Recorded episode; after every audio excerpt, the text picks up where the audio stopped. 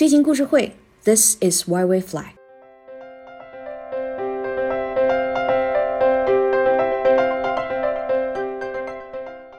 大家好，我是上官，又和大家相见了。十二月十七号是莱特兄弟的飞行者一号首飞的纪念日，也是历朝航空博物馆的开馆纪念日。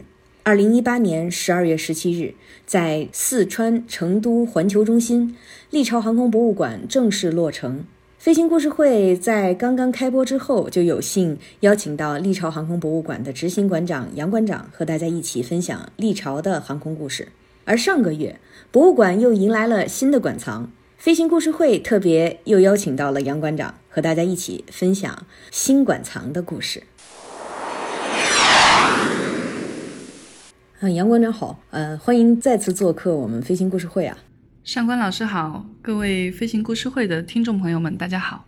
首先，咱们博物馆的新的馆藏是什么机型？这是一架一比一的复刻机。它的原机是一战时期英国皇家飞机制造厂的经典款 S 一五 A，它是一款单座单发的双翼战斗机。那么这个机型有什么特别的呢？为什么是这款型号得以入选博物馆的藏品呢？首先，S-15A 这款机型呢，它是一战时期的一个经典机型，呃，是在一九一六年到一七年之间首飞并且服役。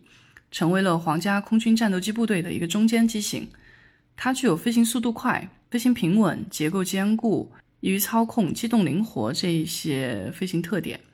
它也是一战中飞行速度最快的飞机之一。另外，它是在中国航空史上也是不得不提的一个机型。一九一九年，河南督军赵倜通过英国的公司订购了两架 S 一五 A，买回国内。这个是中国航空史上获得的第一种战斗机，也可以说是中国获得的第一种以军事用途为设计目的的军用飞机。历朝现在收藏的这架 S-E-5A，您刚刚提到它是一架复刻机，并非一战时期的原机。那么这架飞机本身有没有什么值得称道的地方？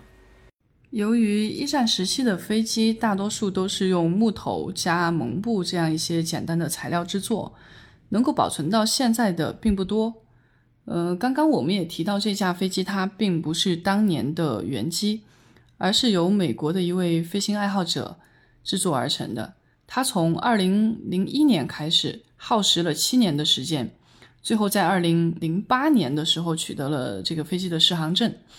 呃，在二零一七年的时候呢，他又被卖给了加拿大航空的一位有三十多年工龄的一位老机务。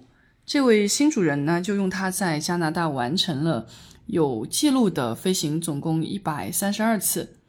那么今年是因为这位老机务他年事已高，要去投奔自己在美国的儿子，所以出售了这架飞机。那么就到了我们这个历朝航空博物馆的收藏的序列里边。二一年的八月十五日，就是在这个飞机从加拿大，呃启程要前往中国的前夕，它的第二位主人在加拿大驾驶着它完成了最后一次飞行。所以，其实从这架飞机从飞行性能上来讲，它现在是一架嗯满足适航状态的一架现代的复刻的一战飞机，呃，被美国爱好者制作出来了。又在加拿大的天空上飞行过，最后到了中国的航空博物馆。这个在我们看来，这架飞机的故事本身就是飞行爱好者之间呃一种精神和情感的一个传递和延续。那从加拿大到中国成都中间经历了多长的时间啊？中间有没有什么波折？整个过程倒是挺顺利的，前后花了有九十多天的时间。如果要讲波折的话，确实是没有，但我可以给大家分享一下这架飞机到历朝以后给我们带来的一些惊喜。本来我们是以为只是买了一架飞机而已，但是当天随着这个集装箱过来，还有一箱随机资料，在这里面我们发现了飞行日志、制作日志，还有一份非常非常珍贵的设计图纸。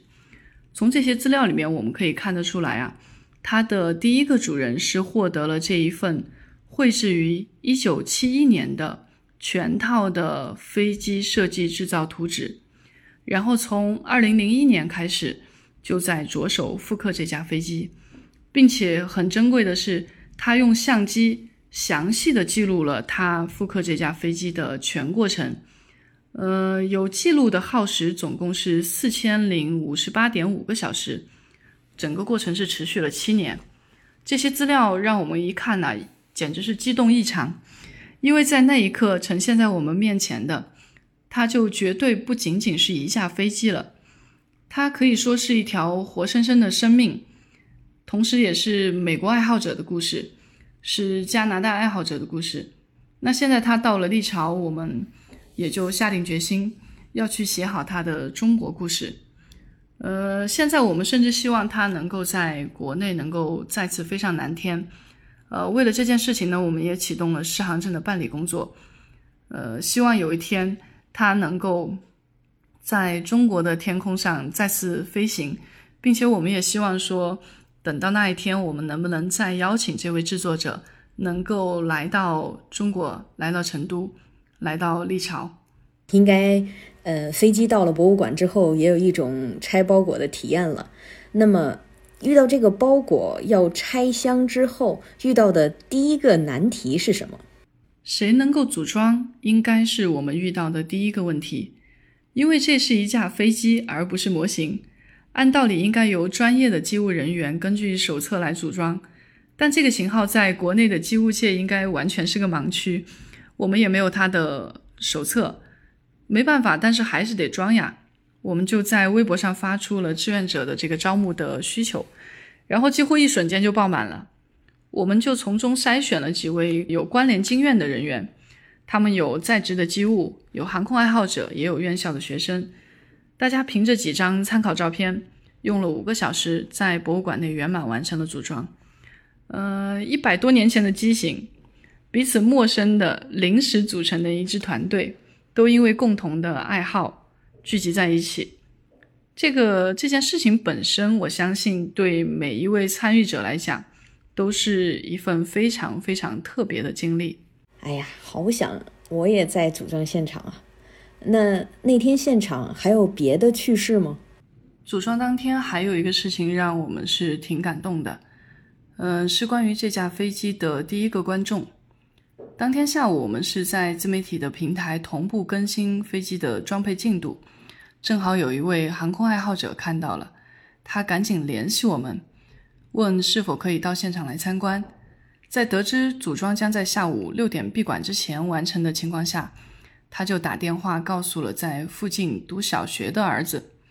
于是小朋友下课第一时间就蹬自行车，匆匆忙忙地来到了博物馆。正好当时我们志愿者的工作也是进入了尾声，几位志愿者就在现场饶有兴致地跟这位小朋友交流互动，对他提出的问题呢一一的讲解作答。我们在现场看得非常感动，因为这个完全就是一手的航空科普，一手的薪火传递。历朝有一句经营理念叫做连接社会、连接行业、连接世界。刚刚聊了这么多。这架飞机本身的故事，我们的购买组装的过程，其实很好的诠释了这句话。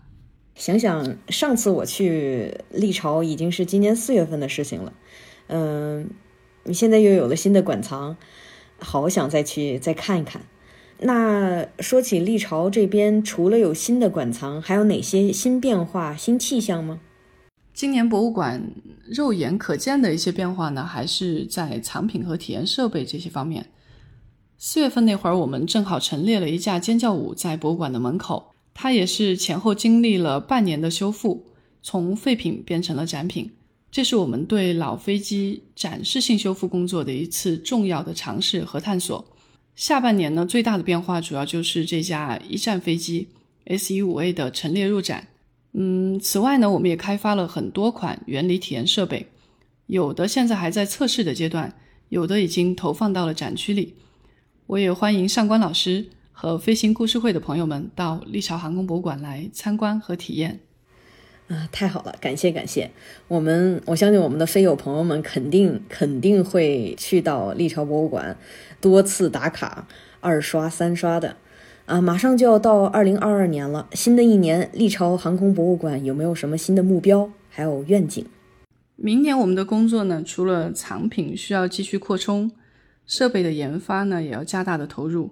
此外，我们还有一个重要的工作是探索各个维度的标准化建设，这里边包含了博物馆管理工作的标准化、航空科普内容和形式的标准化，以及航空类展馆设计的标准化。这都是我们明年以及可能需要未来几年里边长期努力的方向。当然，最大最大的希望还是希望疫情能够好起来，这样到博物馆的人会多一些。谢谢杨馆长，也祝历朝航空博物馆越来越好。好的，谢谢上官老师，我也提前祝大家圣诞快乐、元旦快乐、新年快乐。今天的节目就到这儿了，主播上官，嘉宾杨培萌，剪辑方望，推广郑倩，小助理小小。马上就要到二零二二年了，新的一年大家有什么新的愿景和想法吗？欢迎大家和我们一起分享飞行故事会，咱们下期节目不见不散。